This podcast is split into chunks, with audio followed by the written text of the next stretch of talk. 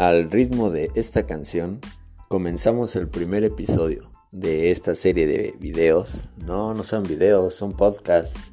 Ah, sí, es cierto. De esta serie de podcasts que vamos a estar grabando y compartiendo contigo.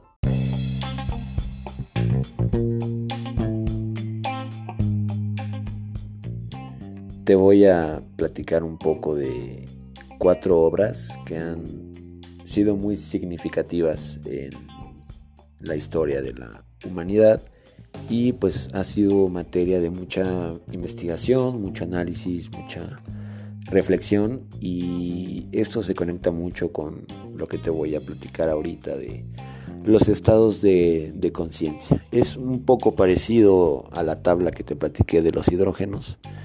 Aquí vamos a visualizarlo como una escalera. Y con esta escalera voy a comenzar con la escalera de Jacob o en hebreo Sulam. Em, si no sabes qué es la escalera de Jacob, bueno, esto está en la Biblia y básicamente es un, sueño del patriarca que, que tiene y se visualiza una escalera donde ella ve que su Dios está hasta arriba y le dice unas palabras y ve ángeles caer y descender de esta escalera. Eh, otro ejemplo que tenemos como de algo similar es eh, la Divina Comedia de Dante Alighieri, es un personaje italiano y en esta escritura el digamos que refleja toda su travesía o peregrinación entre los infiernos, el purgatorio, hasta llegar al, al paraíso. Y él está, digamos, purgando por sus pecados, ¿no? En toda esta travesía. Y él está, pues, en búsqueda del el sentido de la vida a través de lo divino. Esto se relaciona mucho con la escalera de Jacob, y también se relaciona con eh, la, esta obra muy famosa que ya hasta la ponen en los elevadores, que es eh, el hombre, o en este caso eh, el ser humano, con su dedito y ya ve, o el Dios va tocándolo con una serie de ángeles y personas. Esto lo, lo pintó Michelangelo, igual un italiano. Y este es bastante interesante que esto se relaciona con el Génesis, con la Biblia, como lo de Jacob. Y es cuando Yahvé pues hace a su imagen y semejanza al ser humano. Y bueno, si ya entramos en, en interpretaciones de lo que nos dice la Biblia, tendríamos que remontarnos a pues las verdaderas raíces en el idioma de la Biblia, que es el hebreo antiguo o un, o un tipo de griego que ahorita no, no recuerdo el, nombre exacto, pero está también basado en un tipo de griego y de hebreo antiguo. Entonces, esto de la imagen y semejanza, pues se ha dado igual a mucho estudio, mucha interpretación, mucha reflexión, inclusive mucha conspiración, ¿no? De pues cómo se creó el hombre, por qué, bajo qué bases, eh, muchas cosas, ¿no? Que igual vamos a estar aquí platicando. Le doy un, buen traguito a mi chela, si están ustedes también echándose un traguito o algo así, o, o comiendo provechito y el traguito salud. Ay, ahorita la verdad es que ya había un poco de escasez de este tipo de cervezas. Ahorita por la cuarentena y todo esto, y pues sí, también ha sido un, tema, ¿no? Y se va a ir poniendo un poco más interesante, si lo quieren ver así. Mm. Lo decía porque la verdad es que la cerveza es uno de mis, de mis bebidas favoritas por el momento. Le ha agarrado mucho, mucho cariño. rica con este calor.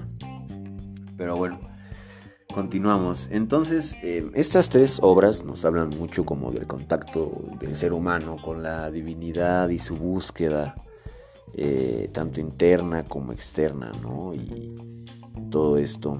Y el cuarto, y no quiero demeritar esto porque es como lo más actual que tenemos, lamentablemente muchas veces no se le da pues la interpretación correcta y esto es muy ambiguo, ¿no? Yo lo sé. Pero Alicia en el País de las Maravillas es un excelente libro de Lewis Carroll. La película, bueno, siempre demerita.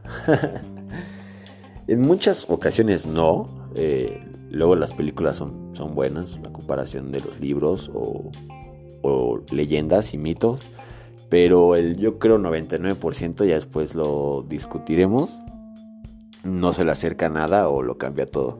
Saben, siempre cuando veo este tipo de películas o cuando meten personajes históricos o controversiales o historias muy populares, siempre cuando las veo es como, hijo, es como si fuera este, estos, em, cuando transcriben o traducen este, los títulos de, de, las películas gringas a las de español, ¿no? El otro día en Netflix creo que estaban viendo la de Armados y Peligrosos y realmente se llama Two Guns. O cosas así. es una conexión un poco rara, pero luego sí son muy, muy malas. Entonces, eh, el País de las Maravillas, o Alicia en el País de las Maravillas, es este viaje ¿no? a un mundo imaginario donde la protagonista se encuentra con seres antropomórficos y con diferentes cosas, diferentes aventuras que son un reflejo de su interior, ¿no? Eh, si te pones a ver ese lado, que igual esta obra ha sido analizada tanto socialmente, psicológicamente y matemáticamente, eh, está acuñada, digamos, al género del nonsense, hasta que no tiene sentido, pero a la vez tiene todo el sentido porque tiene un doble sentido, como lo que les platicaba, ¿no? Muchas cosas aparentemente que solo conocemos esa versión, pues tiene varias, ¿no? U otra. Y sucedió este libro, o bueno, se, se escribió en una época muy interesante, yo creo que tendríamos que platicar también luego de la época victoriana esta época fue o marcó mucho de lo que ahorita estamos viviendo o de las corrientes que estamos viviendo y pues está olvidada ahí. creo, que, creo, creo que ni en los libros de la SEP salió es la época victoriana, en mi caso, no sé si ya sale, pero es muy interesante como estas cuatro obras, la escalera de Jacob que está en la Biblia, eh, esta poesía de Dante Alighieri, de la Divina Comedia, esta obra de arte que es la pintura de Michelangelo y esta obra literaria de Lewis Carroll, todas hablan en sentido simbólico de eso, ¿no? de la divinidad, de la búsqueda del, ser humano internamente y externamente, ¿no? por, estas, eh, por esta sabiduría, que estamos sedientos algunos seres y yo me considero uno de ellos, yo creo que tú también, porque me estás escuchando y seguro has escuchado muchas más personas y es muy interesante poder estar aquí.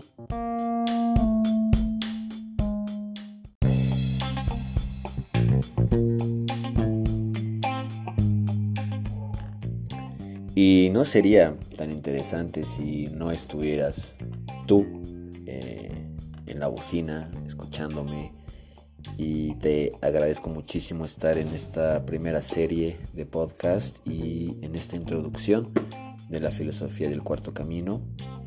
Intentaré hacer un episodio extra aparte de todos estos para mm, profundizar mucho en el ejercicio de la presencia de sí y atención dividida.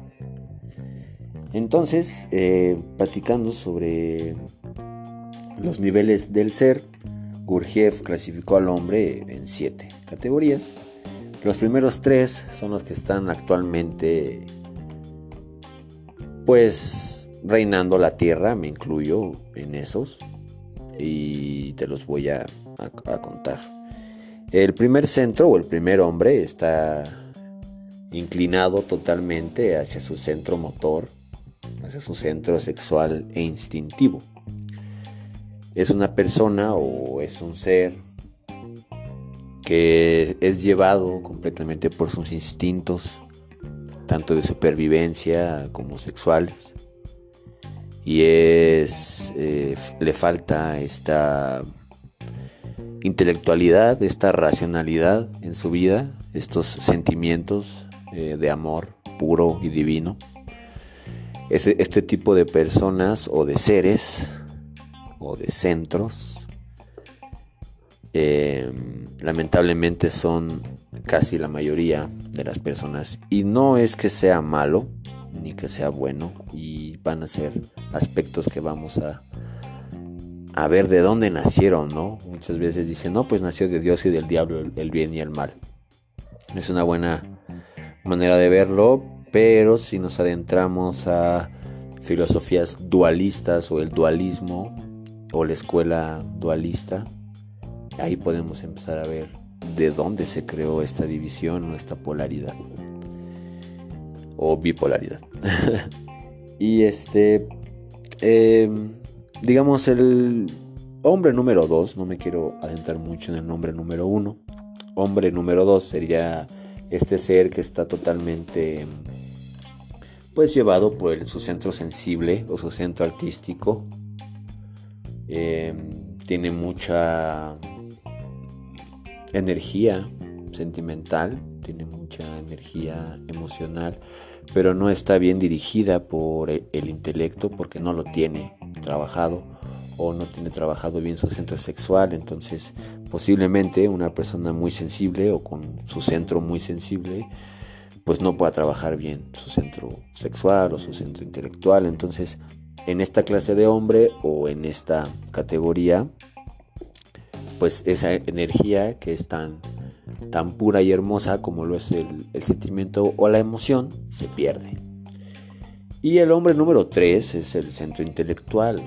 En este centro es cuando el hombre está inclinado hacia su lógica, hacia su razón, hacia el fundamento de las cosas y pues lo que ve es. y este y lo que ve y toca y todo pues es. Y de cierta manera estamos atrapados en, en estos tres roles en el físico, en el sexual, en el instintivo, en el emocional y en el intelectual.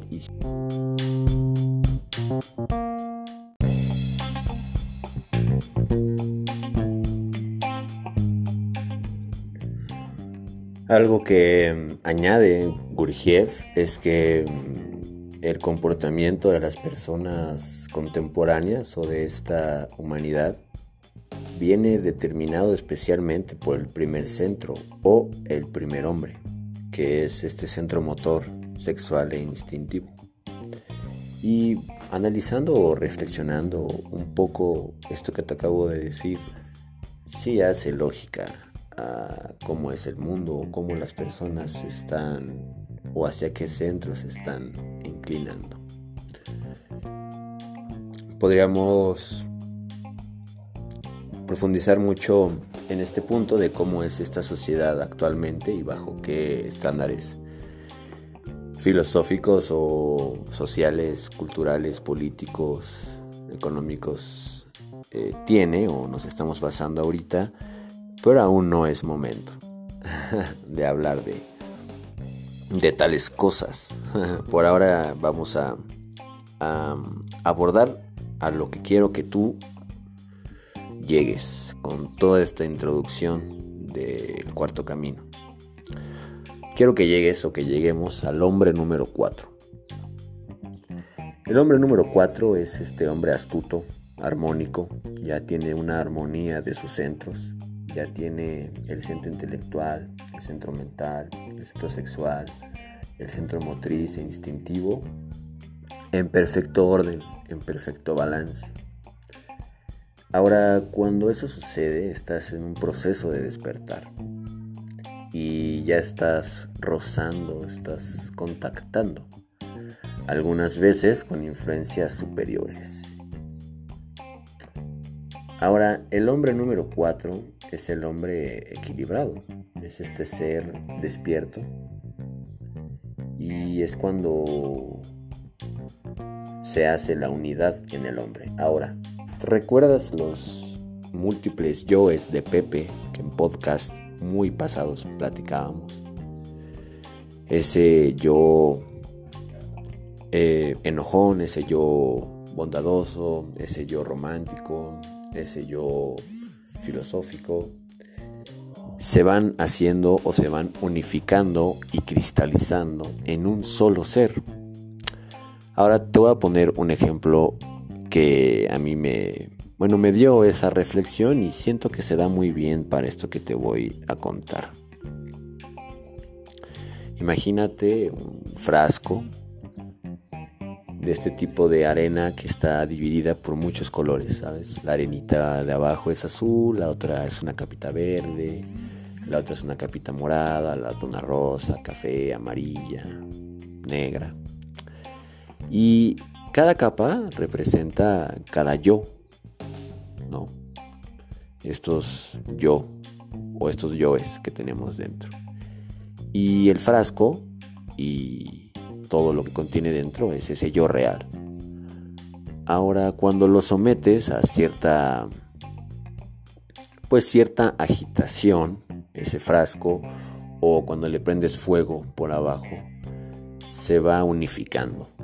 Los colores se va unificando la arena y se va haciendo una, solo una masa o un solo color, todo junto, sin divisiones.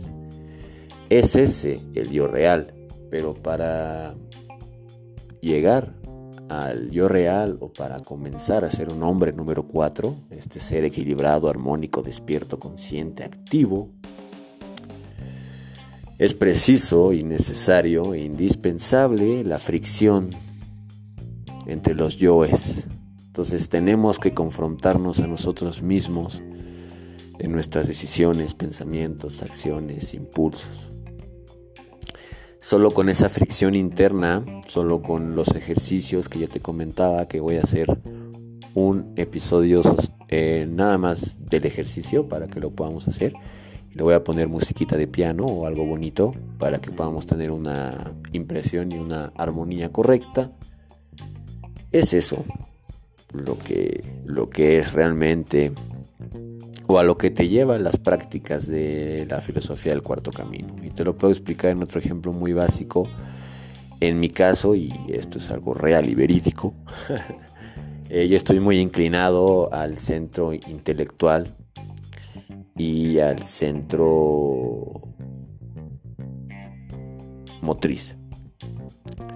Entonces, el centro emocional yo lo tenía y lo sigo teniendo todavía como en el olvido, no muy trabajado.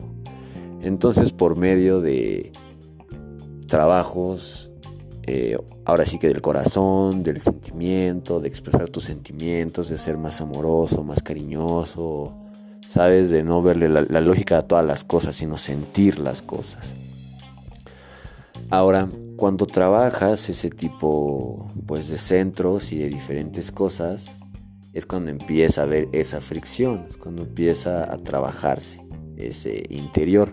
Otro ejemplo podría ser pues una, una persona que pues es muy buena eh, pintando, es, es, muy buena con las manos, es muy creativa, tiene su centro motriz muy desarrollado y es muy buena con las manos. Tenemos gente que hace muy bonitas manualidades, conocemos gente así pero digamos en el centro intelectual pues no no es nada no le gustan los números no le gusta leer la lógica no le gusta tampoco la filosofía se le hace aburrido y pues solo se concentra en en lo que le gusta que son sus, sus manualidades. Y es ahí cuando está dejando su centro intelectual pues ahí en el rincón pudriéndose y bueno, son dos ejemplos eh, básicos de cómo se debe hacer este trabajo y de cómo tienes que trabajar y experimentar tus diferentes centros para ser un hombre número 4 y un ser armónico. Ya casi estoy en el final de este, de este podcast y te voy a contar nuestros cuatro grandes y gigantes enemigos de nuestra conciencia. Ahora, la fricción, como te contaba, nos ayuda a la evolución. Tiene que ser un sufrimiento necesario.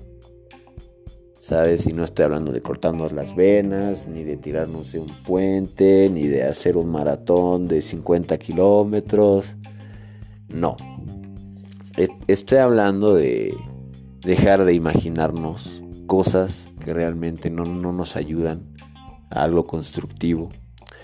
Dejar de mentir, tanto a los demás como a nosotros mismos sobre todo dejar el parloteo también, parloteo innecesario, inútil, destructivo, el chisme. Y dejar un poco de lado las emociones negativas y siempre ver las cosas con un poco de positivismo y con una e-, emoción positiva creadora. Que también he escuchado y he leído estas filosofías antipositivismo y que cómo ser positivo es muy malo y cosas así. Y es interesante ver cómo ahorita es un punto y, aparte en esto que te voy a contar, es muy, muy interesante ver que en esta era de pues la información donde con un dedo o con un clic tienes todo, absolutamente todo a tu alcance, pues no sepamos realmente nada o no sepamos a dónde mirar, a dónde ver, a dónde aprender, a, dónde creer. Entonces esto tiene pues una significación directa con lo que te estoy platicando,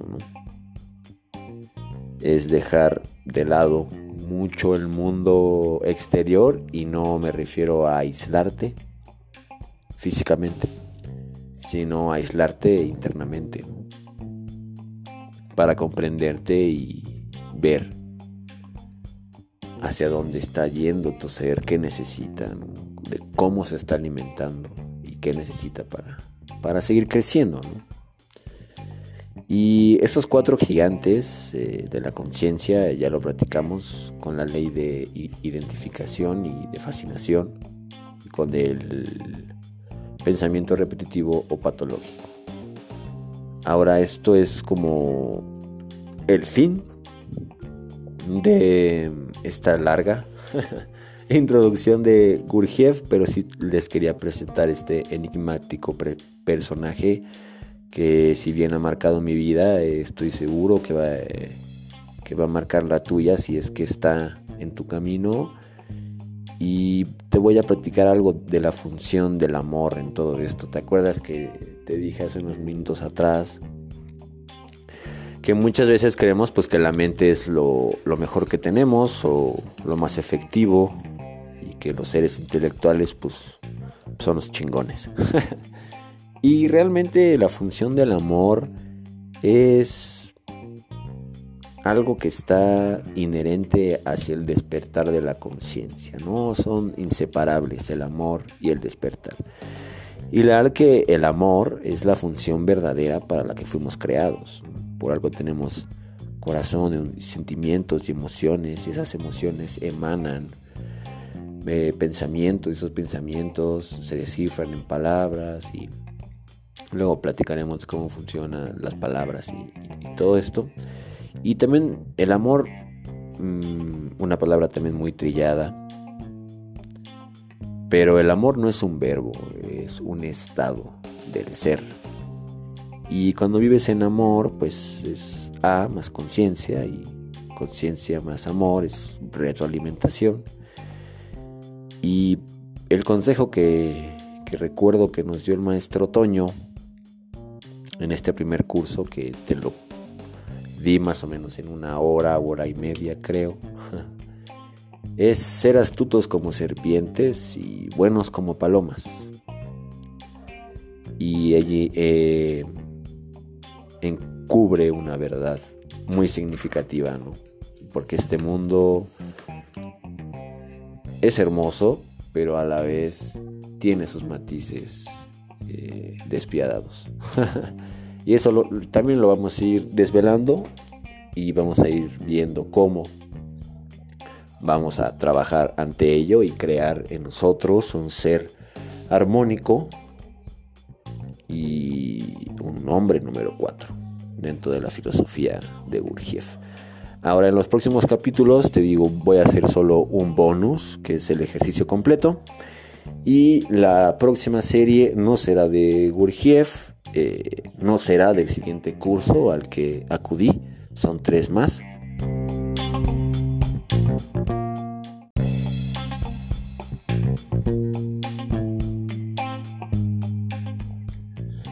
Le daremos pie a otro guía en el próximo episodio.